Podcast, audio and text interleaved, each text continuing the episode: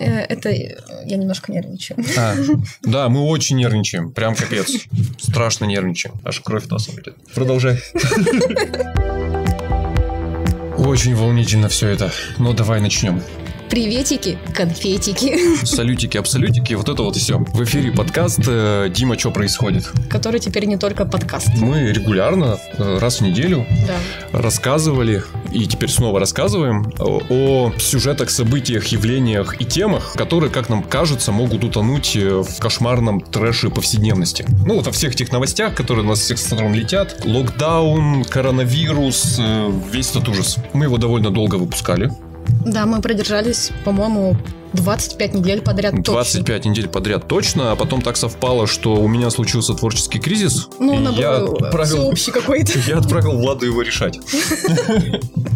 В итоге мы немножко обновились. Э, У нас есть изменения в формате. Наверное, не будем их все рассказывать, потому что постоянный наш слушатель и наш новый зритель, бывший нашим постоянным слушателем, это все узнает и увидит, и поймет, в чем перемены. А новому зрителю, слушателю, зачем, собственно говоря, это рассказывать? Но главное изменение, вот оно. Мы теперь еще и стрим. И еще есть одно очень важное кое-что, что ты не сказал, а нам надо очень важно это проговорить. Где нас можно послушать? Apple Музыка, Apple подкасты, Яндекс Музыка, Google подкасты, Castbox и еще очень-очень много платформ, на которых вы можете найти э, наши старые выпуски, которые вот мы выпускали до нашего технического отпуска творческого. И там же будут выходить все наши новые выпуски. Например, этот эпизод, ну, тоже там должен появиться, я надеюсь. А где же мне найти ссылки на все эти ресурсы? А ссылки будут в наших прекрасных социальных сетях, поэтому подписывайтесь на нас в Телеграме, ВКонтакте, в Инстаграме и еще обязательно где? В Одноклассниках. Это просто замечательно, Влада. Ура, ура!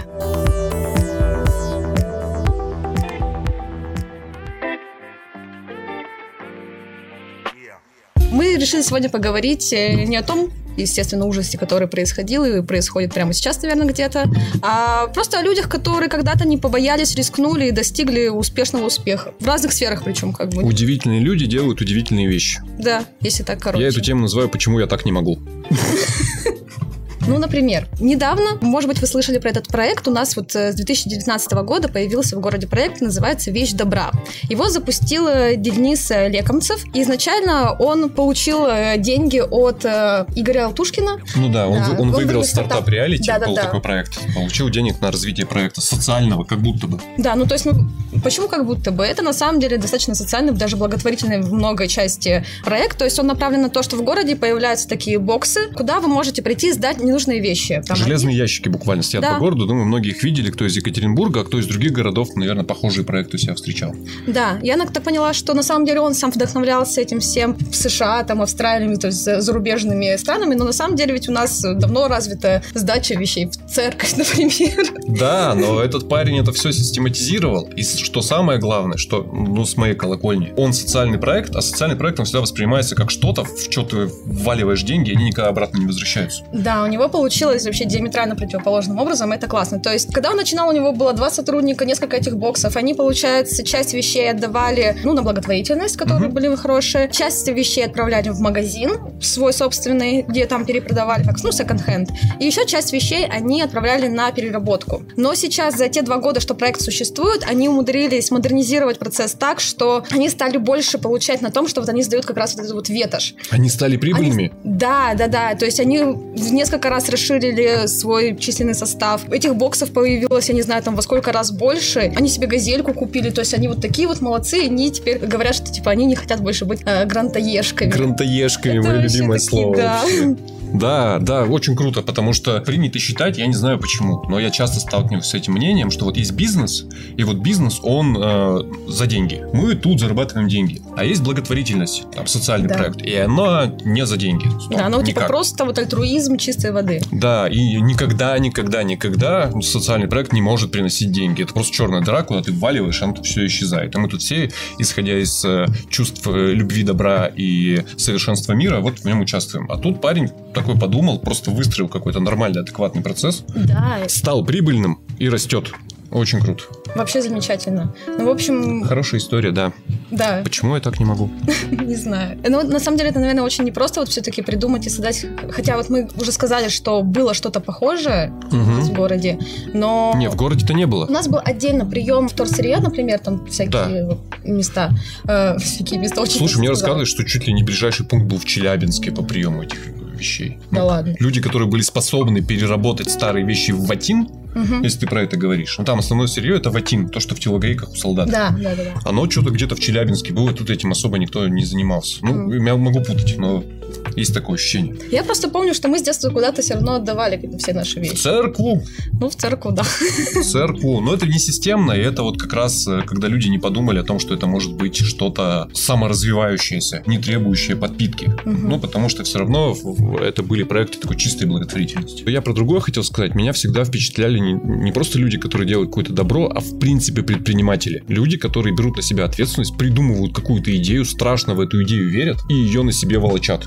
Ну, например, вот такую. Например, Мгм. там вещь, вещь добра. Как один из самых клевых проектов. Мы сейчас просто... Че я заговорил об этом? Да, А, уже заговорил. типа, заговорил, что да. у нас в конце года выходят на РБК Екатеринбург и на 66.ru сразу два проекта, э, посвященные вот как раз людям, которые что-то делают. В одном случае называется «Герои города», это 66.ru, а другое это «Герои года РБК», неважно. И я недавно закончил формировать лонг-листы, там идеология в том, что мы берем туда малых, средних предпринимателей и людей, которых принято называть общественниками. Мгм. Не люблю это слово. Ну, короче, люди, которые в свободное от работы время причиняют городу добро. Ну, понятно. И вот специально отдельно в конце года подробно про каждого из них рассказывать. Ну, просто потому что в суете по- постоянно у тебя на них времени нет. Потому что все равно журналистика и наша аудитория, они кормятся конфликтом. Конфликтная тема, она всегда впереди и всегда интереснее. Извините, это цифры, это не я придумал, это вы так читаете. Вот, выделяем себе время, чтобы просто рассказать про каких-то людей, которые что-то классное делают. И там столько этих людей, ты не представляешь. Я очень переживал, что мы не сможем сформировать лонг-листы. Ну, что там будет их мало, что они будут скучные, что неинтересные. И что только люди не делают. Удивительные какие-то вещи. Удивительные прям вещи. Получается, сейчас вы будете их сокращать? Или что? Или, А. или там еще можно будет там кому-то, вот кто-то сейчас нас послушает? скажет, Нет, ну, лонг- э, лонг-лист как бы составлен, но эта штука такая, которая к конечному выходу, а это будет месяца два-три может меняться. Ага. Поэтому, да, если вы знаете таких людей, ну, там, малых предпринимателей, которые там свой бизнес толкают вперед и выдумывают что-то классное, либо людей, которые там в свободное от работы время там мусор из лесов вывозят, собак спасают, волков в Сесерте выращивают. Ну, вот этих вот всех людей. Если вы их знаете, накидывайте их нам, мы их по-прежнему принимаем. Можно сейчас в комментарии, можно мне в личку в Фейсбуке, да как угодно вообще, в почту нам пишите. Эти люди принимаются просто все время. И как показывает опыт РБК Екатеринбург прошлогодний, мы уже список составили, мы уже проект начали, и а они все продолжали, продолжали поступать. И даже некоторые остались за бортом, и нам пришлось вот ждать год, чтобы снова про них рассказать. Ну, вернее, мы там про них рассказывали новостями и так далее, но в проект они не попали.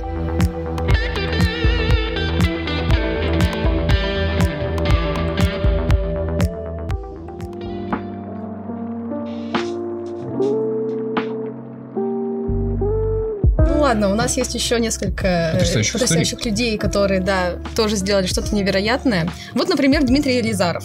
Он был очень долгое время журналистом, занимался журналистикой, фотографией, вот был таким вот очень прямым человеком, а потом решил, что ему хочется снять книгу. Причем это... Кино. Ну. Кино. Да. Человек, который никогда в жизни не снимал кино, собрал, Да. буквально собрал друзей и пошел без денег снимать кино. Он сам непрофессиональный, естественно, режиссер, продюсер, э, кинооператор. Взял таких же непрофессиональных актеров, которые дебютировали в его картине, и снял три- 13-минутный фильм, короткометражку, да. Которая на Европейском фестивале приз взяла. Да. Офигенная история. Очень ее люблю. Вообще безумие какое-то. Ну, насколько я поняла, что он просто э, увидел машину своего друга, она Да. так понравилась, и он Да. прям типа начал э, представлять какого-то сначала не очень внятного героя, у которого происходят в этот- с этой машиной связанные приключения. В общем, потом начал у него выстраиваться сюжет, что вот есть такой какой-то дальнобойщик. Они сначала хотели просто запилить, я так понимаю, ролик про тачку красивый, и потом в процессе поняли, мы, похоже, снимаем кино про постапокалипсис. Вот этого я не увидела. э, Я так эту историю считал.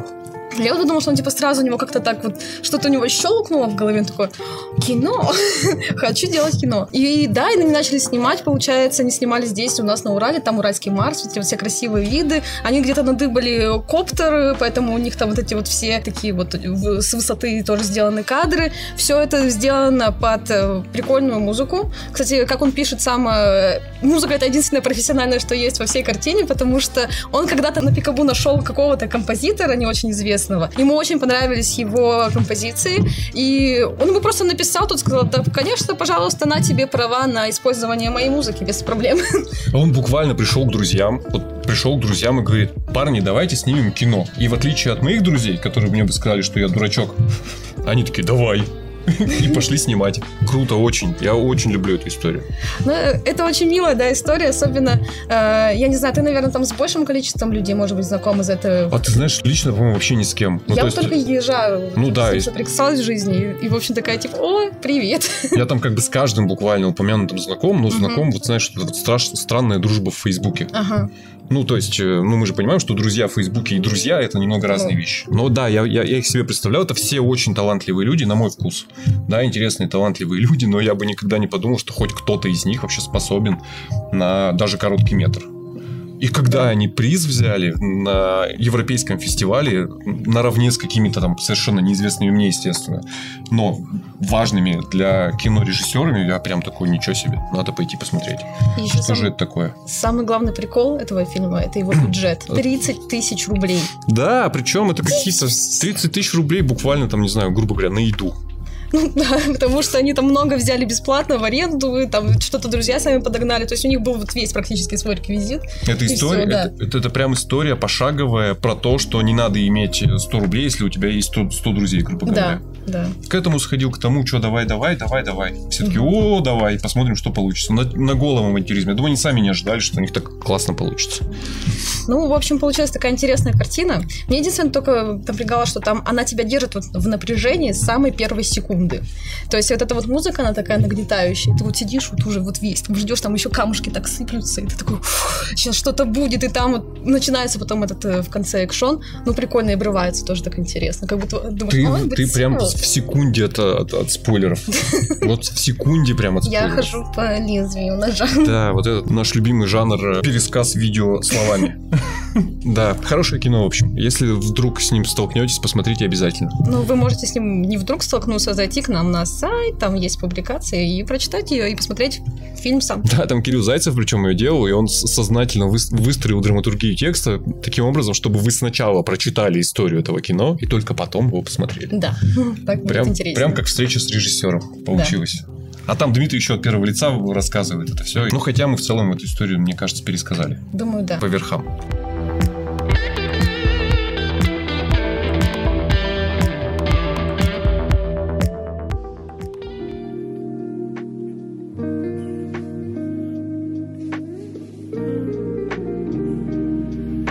В общем, помимо каких-то классных предпринимателей, которые придумывают э, благотворительные и приносящие прибыль проекты, помимо журналистов, которые вдруг резко переориентируются начинают снимать э, крутое, классное кино. Есть люди, которые просто отправляются в какие-то вообще невероятно отчаянные, наверное, даже в какой-то мере путешествия. Причем иногда эти люди сидят там буквально в метре от тебя. Да. Ты знать этого не знаешь. Да. Например, наша журналист Даша Черткова отправилась в такое путешествие по Заполярью. На минуточку. На, на мотоцикле. На минуточку. Э, вдвоем с мужем. Ну, типа... Фу. Но это как раз неплохо. Ну, хорошо, что не одна, как э, та безумная велосипедистка по Якутии. Никогда ее не забудем, всегда будем припоминать в любом случае. Вообще безумная женщина. Они за две недели проехали 8,5 тысяч километров, побывали везде, получается, ну, вот в, Зап... в Заполярье. Они... В каких-то кошмарных местах они побывали. Я так это воспринимаю. Так, они давай. побывали в каких-то кошмарных местах, где люди не живут практически. И, наверное, они не живут там не просто так. Наверное, там, ну, не очень комфортно. Наверное, если ты там едешь на мотоцикле, то можно и убиться. Ладно, это мое восприятие, потому что вообще они там видели, конечно, много всего интересного, такого, чего я никогда не увижу. Нет, конечно, они там побывали на Кольском полуострове, доехали до... Э, я все время неправильно произношу это название Тиберика, да? Тибери, Тиберика, да? Тюбетейка. Короче, под, в Мурманске. Видели очень много интересных таких красивых природных мест, водопады. И все это они ну, преодолевали такой бы огромный путь. При этом, кстати, они останавливались, насколько я поняла, преимущественно во всяких мотельчиках. Они не то чтобы сильно тусовались именно в палатках, потому что, я, я так поняла, им было тупо лень разводить лагерь. Ну, типа, зачем на это время тратить, если можно найти всякие придорожные местечки? Ну, блин, так рассуждать, зачем тратить время на сложные путешествия на мотоциклах, если можно купить чартер в Турцию? По факту, да, так, наверное, большинство-то и думает на самом-то деле. Вот. Но они все-таки решили сделать что-то гораздо более интересное. Вот, говорю, скатались э, в Мурманск, э, были на полуострове Рыбачий. Причем Даша сама рассказывала там историю, как она заблудилась в тундре.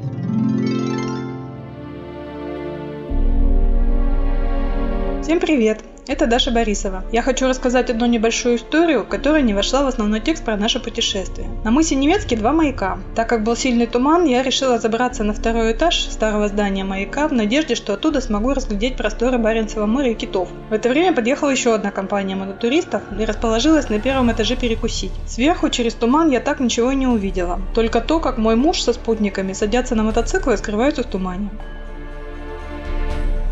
Сначала я подумал, что это шутка, и за мной вернуться. Бежала вниз, попыталась даже покричать, что меня забыли. От маяка в разные стороны расходилось много дорог. Я пошла по той, по которой, как мне показалось, уехали ребята. Метров через 20 на развилке я остановилась. Здание маяка различить было уже почти невозможно.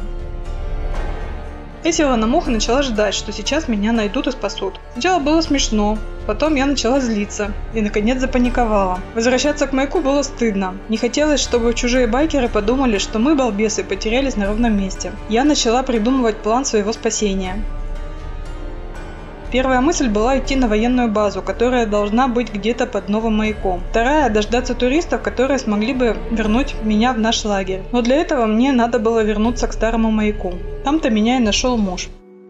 Выяснилось, что отъехали они буквально 100 метров в сторону берега, но в тумане я неправильно определила, в какую сторону они уехали. Теперь это тема для шуток компании моих друзей. А слабо ли вам потеряться в тундре на популярном у туристов в мысе под боком у военных? Видимо, туман поглощает не только звуки, но и разум у некоторых людей. И так спокойно об этом рассказывать, типа, ну, обычное дело, заблудилась в тундре в тумане. Извините, все, все, все вот. Это во мне борется вот э, мое... Э, зависть. Ну, с одной стороны зависть, с другой стороны э, моя внутренняя невозможность преодолеть вот эту границу, после которой я отвечаю утвердительно на предложение съездить на мотоциклах куда-то вот в тундру. Тут надо добавить, что они-то, в принципе, так-то опытные путешественники. Да, Даша... Они 20 лет. Да, Даша это практикует, она часто у нас про это пишет. Ну, не так часто, как мне бы хотелось, но довольно часто об этом пишет, и каждое ее приключение это прям приключение. Угу. Причем она иногда рассказывает о своих путешествиях с дочерью. Да вот с такой вот дочерью, и я понимаю, что этот ребенок гораздо отважнее и опытнее, чем я в этих вопросах. Может, ты попросишь, чтобы Даша в следующий раз тебя взяла? Нет. Ребенка. Не, ну мы, в моей жизни были э, всякие приключения, в основном тоже связанные с работой. Мы там метеорит искали в, в лесу или в Мурманск тоже ездили, э, и в Гаджиево, где подводные лодки. Ну, в смысле, было красиво, но как-то более благоустроено. Самое страшное, что было в моей жизни, это ночевать в палатке в лесу. Просто в лесу? Просто. Это, ты не представляешь, это ужасно вообще. Это кошмарно. Ночь, лес. А, зима. Зимой в лесу а, в ну палатке. Да ладно. Так нет, ну расскажи свою историю. Все. Все, просто... Я думал, ты уже снешься. Зима, палатка, я ночью в лесу. А. Причем э, мы как раз вот за метеоритом Челябинским ездили, за его осколками. Это был какой-то населенный пункт, прям населенный пункт, он там был неподалеку. Угу. А, там был я с фотографом и парни из Урфу, которые, ну, по, по всему миру мечутся и эти метеориты ищут. Угу. Вот, и они, э, ко всему прочему, кроме того, что они ученые, они металлурги, и они там искатели того, что падает на нас с неба, они еще все опытные туристы. И закончился день, на следующий день снова нужно было работать, ходить там искать. И они, я смотрю, они ставят палатку. Я говорю, ребят, вы что? А там что-то, знаешь, ну, около тридцатки в минус. Ну да, это же было еще. Да, я, я уже там подустал, мягко говоря. Угу. И там я вижу прям огни населенного пункта горят. Я нагуглил, там есть гостиница. Я говорю, ребята, а может быть мы там ну, в гостинице, там тепло, кровать. Они такие, не-не, зачем, нам так лучше. Тут я, отчаявшись, пошел спать в палатку. Там все так смешно было. Они говорят, ну что, а там нам было дежурить около печки, всю Ага. ночь ее топить. И И, они такие говорят, давайте решим, кто будет дежурить первым. Я такой храбрый выхожу и говорю, ну, ребята, давайте я. Они мне говорят, вообще-то дежурить первым это привилегия, а не героизм. Потому что ты потом всю ночь спокойно спишь. Ну и всяко. Ну, угорали они, ну, конечно, кошмарно. В процессе они де- держали себя в руках еще, э, но потом, конечно, да, прорвало там у них в комментариях, там между собой. Ну, и мы там уже более-менее познакомились, угорали Мгм. они страшно. Ну, типа, я не смог застегнуть спальник. Ну, и из-за этого тоже, как мне показалось, чуть не умер. Было очень холодно мне. Ну, в, А не расстегнутом попросить спальнике. кого-нибудь? Я стеснялся. А, Я стеснялся. Вот. Э, Не смог застегнуть спальник, как-то в него так завернулся, думал, ладно, посплю, чуть не околел. А потом приезжаю к ним на станцию сдавать спальник. Они говорят, ну чё, как? Я говорю, ну, все хорошо, но вот спальник не застегивается. Они при мне так вот и застегивают. Шикардос. Ну и всякое такое, да. Ну, короче, не очень я для этого создан, судя по всему. Ну и не прокачиваю в себе этот навык. Ну, а ты вот, Ну. например, вот у тебя самое экстремальное путешествие. Пу-пу-пум. Пу-пу-пум. По ночевкам, если я стала вспоминать? это- Нет, вообще. Ну, я не знаю, может, ты в жерло вулкана ныряла. Да нет. На веревке. Нет, ну Ой. я из такого, типа, из экстремального я прыгала с парашютом. О, Я, ну не знаю, в, прошлом году ездила по горам всяким разным с какими-то владикавказцами неизвестными. Мне экстремальненько. говорит мама, что это очень опасно было. Ну, теоретически, видишь, все обошлось. Ну, вот. А так, э, я ходила на сплавы в какой-то момент своей жизни. Э, Тоже там ночевали. Ну, я не помню, что... Для меня это было не особо как-то такой вот риск. Для меня, наверное, самое экстремальное реально было вот когда я прыгала с парашютом. Потому что я... В тандеме? Да. Я, не, бы- я, я бы не прыгнула никогда сама, потому что я боюсь, что я выпаду и просто запаникую, и у меня ничего там не раскроется. И у меня тем более есть э, брат, у него есть друг, который учился на инструктора, и у него один раз э, со- совсем не сразу раскрылся парашют. Это как, после приземления? Не настолько, но близко было к тому, то есть, что у него не открылся его основной, он начал типа дергать запасной, он не открывался, не открывался, он буквально там в последние там, секунды, когда он еще мог долететь живой, раскрылся, поэтому как-то это боязно мне немножко.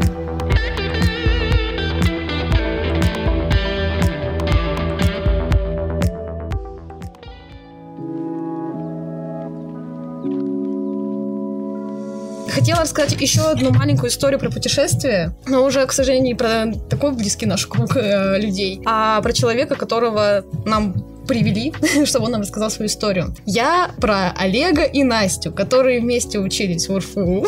Ага, а что-то знакомое. Ага. Э, Познакомились, начали встречаться, Ага. поженились, жили здесь в Екатеринбурге, потом переехали в Иннополис. Ага. А, Это под Казанью такой город айтишников, если что. Да. И начали работать удаленно и подумали, что какого фига они, работая удаленно, живут на одном месте. Ненавижу этих людей. Тоже так хочешь, потому что... Вообще ненавижу. Это люди, которые вместе с кошкой на коленках буквально едут по всей стране. Да. Причем в какой-то момент своей жизни они, в общем-то, и работать-то перестали. То есть, если они раньше, м, насколько я помню эту историю, если раньше они работали удаленно, ну, занимались как бы своей основной работой, то в процессе они создали блог о своем путешествии, начали Это рассказывать тоже просто о том, как они путешествуют, и это все, все больше и больше смещает их. да. Ну, боль- всё- становится их источником заработка. Да. Но э, пока Всё- это все-таки еще не так. Но в целом у них, да, у них там блог развивается, они там постят видосики, фоточки, кошечку свою, набирают кучу лайков. Кошка, конечно, отдельный бонус. Я думаю, э, секрет их успеха, ну, публичного успеха да. состоит в- во многом в кошке. Естественно. Ну, потому что- кошки рулят. Потому что истории семейных пар даже мы с тобой рассказывали неоднократно, которые куда-то поехали и путешествуют. Я не помню. А помнишь, э, в Индии? А, ну Тут да, двое, да, да, двое да, в да. Индию уехали, ну, вообще по всему миру там мечутся э, вдвоем. Тут э, очень похожие люди, но они как-то себя России и матушке посвятили пока. Они уже собираются вообще не в Россию, потому что они, в общем, как у них получилось? Они, значит, начали путешествовать сначала такие, ну, мы уехали просто до Уфы, а там как жизнь повернется. В итоге укатили до Сочи, им там очень сильно понравилось. Потом они стали зачем-то искать э, квартиру себе там, поняли, что это что-то дороговато, купили квартиру себе в Краснодаре. В итоге там не пожив из-за пандемии и прочих других э, причин, они продолжили дальше путешествовать и уже там были в Мурманске, и на Байкале, и на Алтае, вот везде, везде, везде. И сейчас они говорят, что мы наездились по этой вашей необхоженной, неухоженной России, и теперь мы хотим поехать в Европу. Они теперь собираются ехать э, в Сербию или в Черногорию. Ну вот что за минутка русофобии с таким задником? Как Пока он же- меня не бьют. Он тут специально стоит для того, чтобы мы не использовали слова «неухоженная» и «Россия» в одном предложении. И это абсолютно не работает. Ну, Простите нас, пожалуйста. Да. Но факт в том, что, типа, ребята сделали прикольную тему, да, и они вот эту кошку подобрали, то есть просто котенка с улицы нашли, э, его притащили домой, назвали кастрюлькой, потому что э, его хозяй, хозяйке, вот э, девушке показалось, что ну, очень прикольное сочетание звуков, научили ее жить в этой машине, то есть что она у них нормально переносит все эти путешествия, и вот у них такое вот прекрасное трио, которое путешествует, делает прикольные фотографии и вообще классная жизнь, наверное. Знаешь, что подумал? Я подумал, сейчас придется мысли разворачивать, что они хорошие инфо-цыгане. Так. Ну, то есть, есть, э, если просто разобрать семантику этого слова, да, инфо и цыгане. Типа Соня э, информацию Сейчас, делала, подожди. да. э, Есть негативная коннотация. Ну, Мгм. Типа инф, инфо в значении там, ну, случайный набор фактов. И цыгане в значении обманщика. А они инфо в значении того, что они живут в информационную эпоху и в цифровом обществе. Ну, Мгм. то есть не привязаны к территории. И, в общем-то, я так понимаю, люди достаточно успешные в своих отраслях. Это, естественно, IT-отрасль. Чего уж там. Это, это их инфо. А, а цыгане не в значении обманщики, а в значении люди, которые довольно весело перемещаются на большие расстояния. Да, то есть И это не опять, же, привязано а- никакой и опять же, да, никуда не привязано. Вообще, на- мне кажется, мы все должны поблагодарить пан- пандемию, которую мы обычно привыкли ругать, за то, что она нам реально объяснила, что по большому счету в 80% случаев, когда речь идет там про какую-то офисную интеллектуальную работу, вообще пофиг, где ты.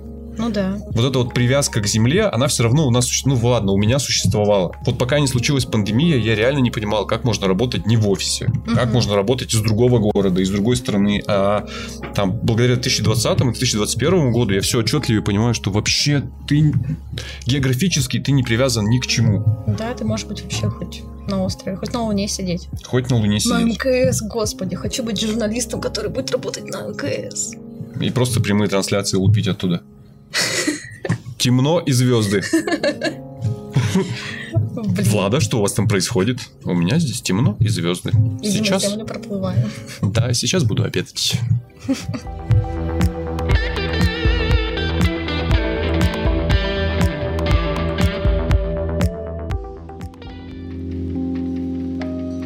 Мы, наверное, последние СМИ в России, в смысле по времени, к которому пришли боты, кремли-боты. Ну вот у всех они были, у нас как-то не было, и вот они тут появились. Появились они у нас где-то перед выборами, во всех социальных сетях, если я ничего не путаю, да, Полина? Но преимущественно в Телеграме. И они такие милые, такие забавные, вот эти кремли-боты, в том смысле, что они явно действуют каким-то механическим способом, реагируют на какие-то ключевые слова и все время в какой-то кошмарный не в попад пытаются комментировать наши новости. Да. Мы долго смотрели и думали, что с ними делать. А, Там, геноцидить, не геноцидить, как отличить бота от живого человека. А потом они какими-то такими близкими и родными стали, что мы решили просто с ними ничего не делать. Они такие смешные, забавные, и, и читатели там наши уже подключились, они с ними как-то там разговаривают, хотя те, конечно, не отвечают, но это довольно забавно. Они им там вот эти гифками перечисляют по 15, по 100 рублей, мол, отработал, молодец. Ну, как, как- стали, общем-то, стали какой-то часть часть, частью там нашей комьюнити. И мы подумали, что в частности э, комментарии кремлеботов, которые все равно не в попад всегда. Ну, То есть они как бы к новостям, но всегда мимо этих новостей идут. И с ними, как правило, никак не связаны, потому что это явно какая-то э, сетка реагирует на ключевые слова. И просто там что-то пишет, что-то про капремонт. Мгм. Очень смешное, как правило, с орфографическими ошибками. Что их точно так же не в попад можно использовать просто для вас как предсказание на предстоящую неделю. Ну, как в печеньках, которые ломают. Да. Только в печеньках там непонятно кто э, написал. А тут прям с именами. А тут, да, у них есть имена. Они все классные. Такие великорусские в основном имена. Максимально нейтральные. Иван Иванов разве что не встречалось, а все остальное прям есть. Ну что, время развернуть. Бумажку, да. Давайте узнаем, да, как пройдет наша следующая неделя и что по этому поводу думает Кремлебот. Не факт, что это постоянная рубрика, но эти бумажки еще заботливо свернуты. Вот прям руками сегодня. Полдня человек этим занимался. А, нашим SMM-менеджером, назовем ее так, Олей. Она прям старалась, сворачивала, отбирала для вас те комментарии. На- Нарезала. нарезала, очень Здорово. переживала и спрашивала, слушайте, вот с матом можно? Вот, пишет вам Женя Сазонов. Привет, Женя! Женя, привет. Власть понимает, насколько скверы и парки важны для простых людей и не допустит их застройки. Ой, дай бы бог Женя Сазонов, честное слово. Ура! Вот к нашей екатеринбургской повестке прям очень подходит. А что это значило, мы узнаем с вами ровно через неделю. Я не думаю, что я запомню, что Женя нам сказала, я уже смело выбросил. А мы на сегодня закругляемся, пожалуй. Да? До Покасики, карандасики. Покедова!